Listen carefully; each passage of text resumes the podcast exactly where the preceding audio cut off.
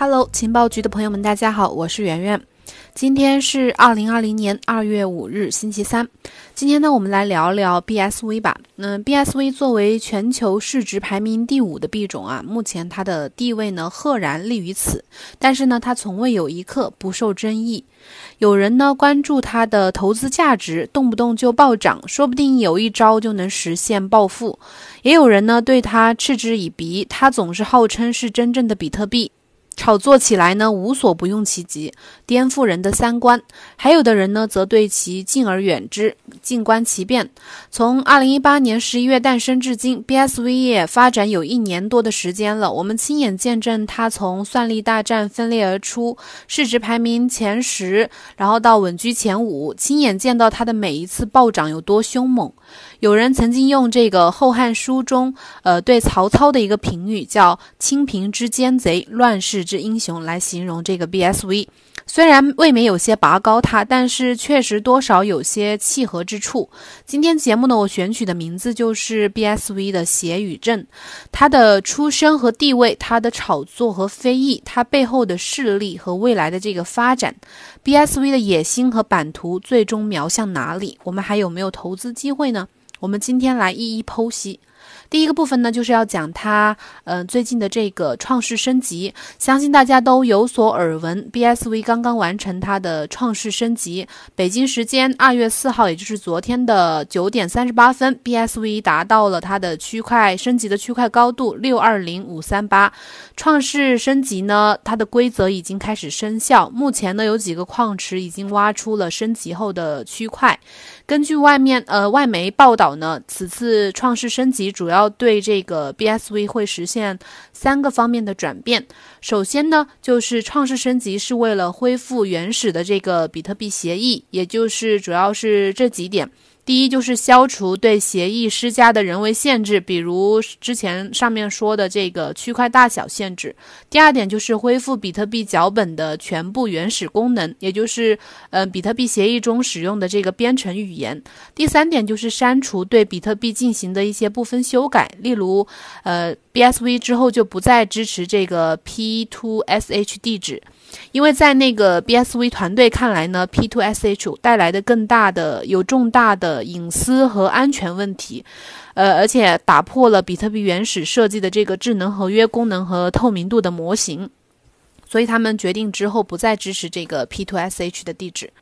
其次呢，就是取消区块大小的默认上限。目前 BSV 的区块容量是两 G，升级之后呢，将会实现无限区块的容量。最后一条呢，就是创世升级将会使协议稳定。稳定的协议呢，可以确保在区块链上执行的这个数据，从现在起的两年、五年和一百年之内有效。简单来说呢，创世升级，呃，最重要的一点就是 BSV 网络上的这个区块大小将不受限制，矿工们可以自定义区块大小。这也就意味着奥本聪一直以来的这个扩容愿望和他的大区块路线终于实现，也可以是可以说开始落地了。扩容的问题呢，也是这个二零一八年这个算力大战的最大的分歧起源。在这个 Bitcoin Satoshi Vision，也就是这个 BSV 出现以后，作为 BSV 背后的最强大的算力来源和支持者。奥本聪对于 BSV 而言呢，无非是占据着不可替代的决定和主导作用。扩容呢，一直是这个奥本聪的愿望和初衷。早在2017年的一次演讲当中，奥本聪就正式提出了无限区块战略。这一次的创世升级呢，其实也是奥本聪对 BSV 在扩容上的第二次的战略升级和尝试。二零一九年七月份的时候，在奥本聪的支持之下，BSV 曾经就把这个区块大小从一百二十八 MB 升级到了两个 G。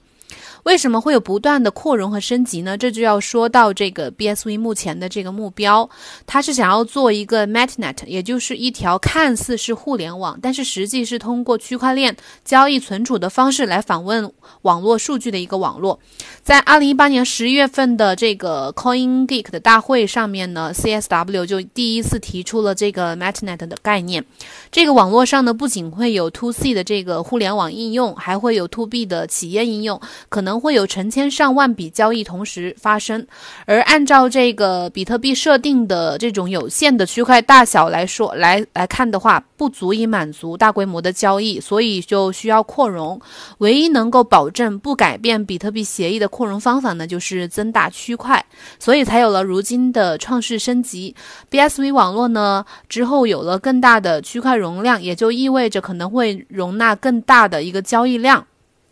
那么聊完了这个 BSV 的技术升级和美好的愿景，自然就不可避免的要谈到它的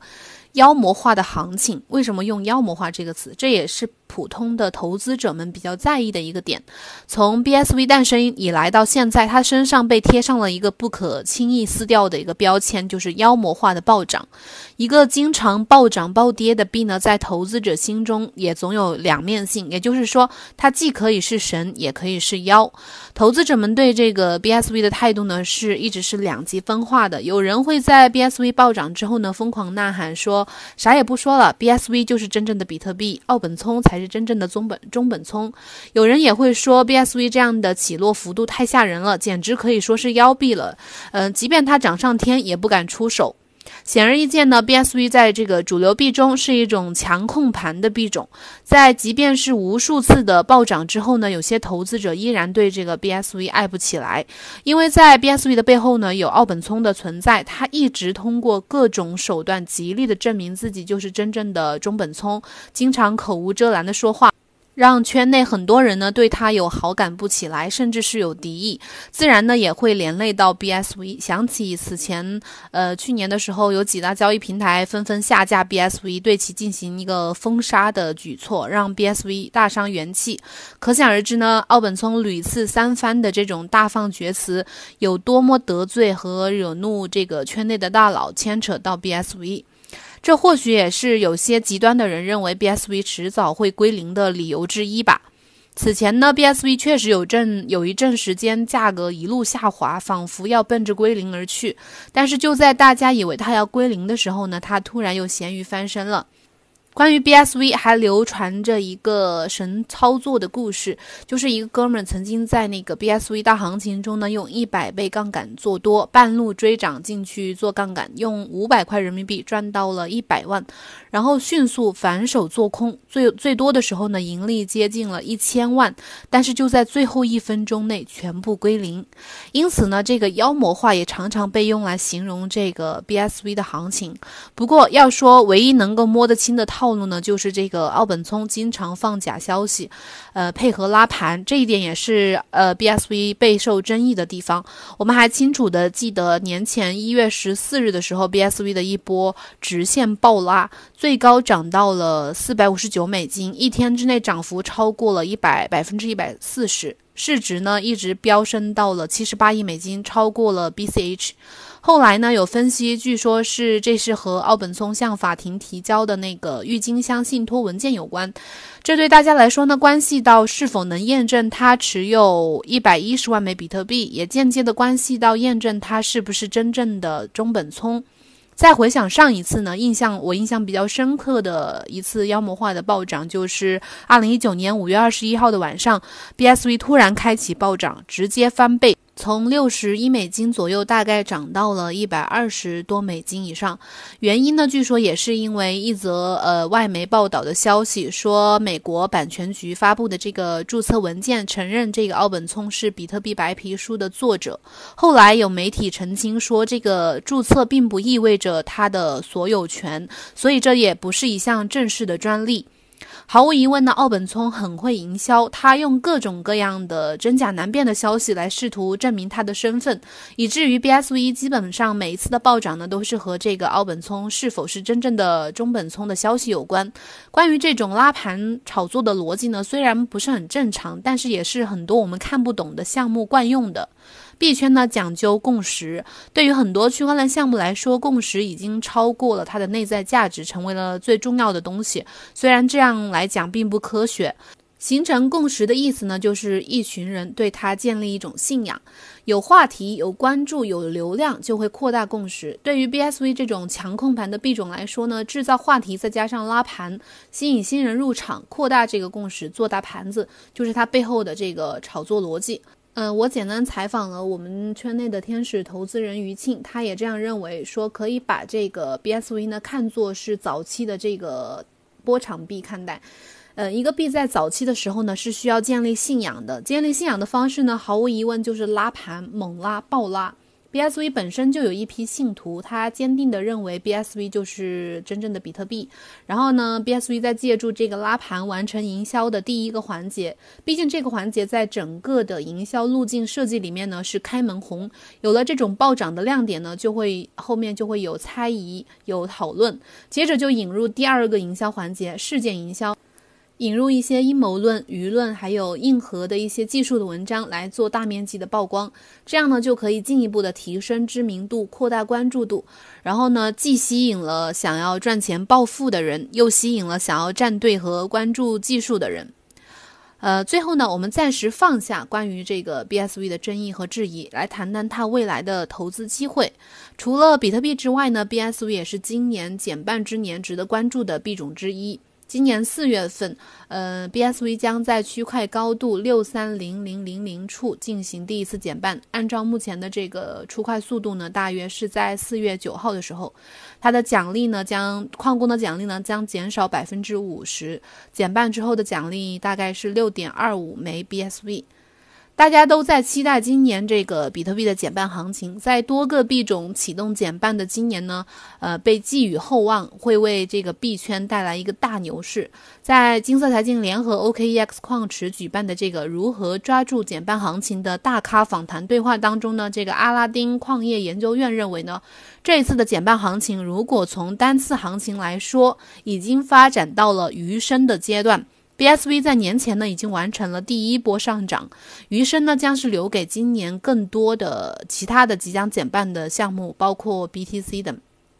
更大的牛市呢可能会在这个减产后的半年之内到来，所以逢低进场呢是今年呃可以抓住更大的牛的机会。参照前两次的减半呢，本次主流行情减半行情呢可能会持续到比特币减半前的三十天的四月初左右，这个是鱼尾。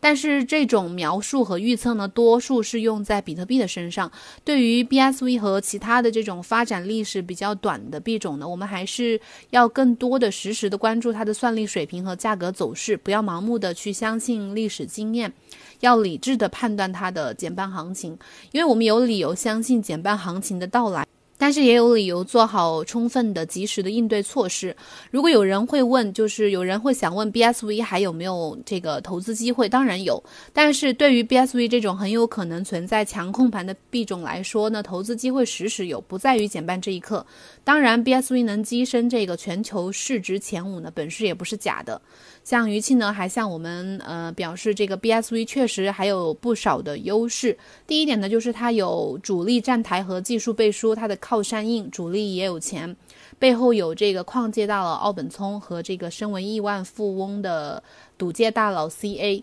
呃，第二点就是它的营销故事线完整，从呃。吴继涵和奥本聪的这个算力大战，到他今年的这个郁金香信托事件，还有各种因为 BSV 暴富的投资故事，还有第三点就是它的技术路线完整。BSV 为了实现这个中本聪最初在比特币白皮书中所所设定的这个愿景，但是呢，他又想办法解决比特币没有能解决的呃内存和扩容的问题。第四点就是 BSV 本身的粉丝群体也很强大，著名的这个骷髅会，想必大家都有所耳闻。但是作为呃强控盘的币种，涨跌也非常浮夸。BSV 每一次的疯涨看起来都很刺激，但是极为可观的这个获利空间的背后呢，必然同时伴随着非常高的风险。如果你看不懂，千万不要盲目的追高入场。一般资深的，呃，并且有足够理性的投资者，还有心理足够强大的人，才能玩得透这个 BSV。不过，虽然说 BSV 开年已经涨了一波，但是假如今年不再是一个结构性的行情，而是一个全面的牛市的话，那么 BSV 想必还会有冲高的空间。今年呢，这个比特币啊、BCH 还有 BSV 呢，都将迎来减半。有一些投资者呢，其实也压根不在乎谁才是真正的比特币，也不站队，也不批判哪个币能赚钱就跟着哪个币走就完事儿了。但是对于那些比特币的坚定的信仰者们来说，肯定还是要和这种强行自称是真正比特币的 BSV 死刚到底的。之后呢，一些争议啊，还有互撕啊，甚至是社区分裂的事呢，说不定还是会重复的上演。但是我们作为这个普通投资者呢，有自己在心里有自己的原则和判断就行了。关于选项目的问题呢，我们建议大家尽量的多全面的学习，不要只看一个币的涨跌。在对所有的主流项目有一个全面的了解之后呢，你一定会对他们有一个总体的基本的判断，偏向你心里会偏向对几个项目有好感。接下来呢，就可以选择一个喜一个或者两个喜欢的项目，并且想好一个看好它的理由就行，一个就行。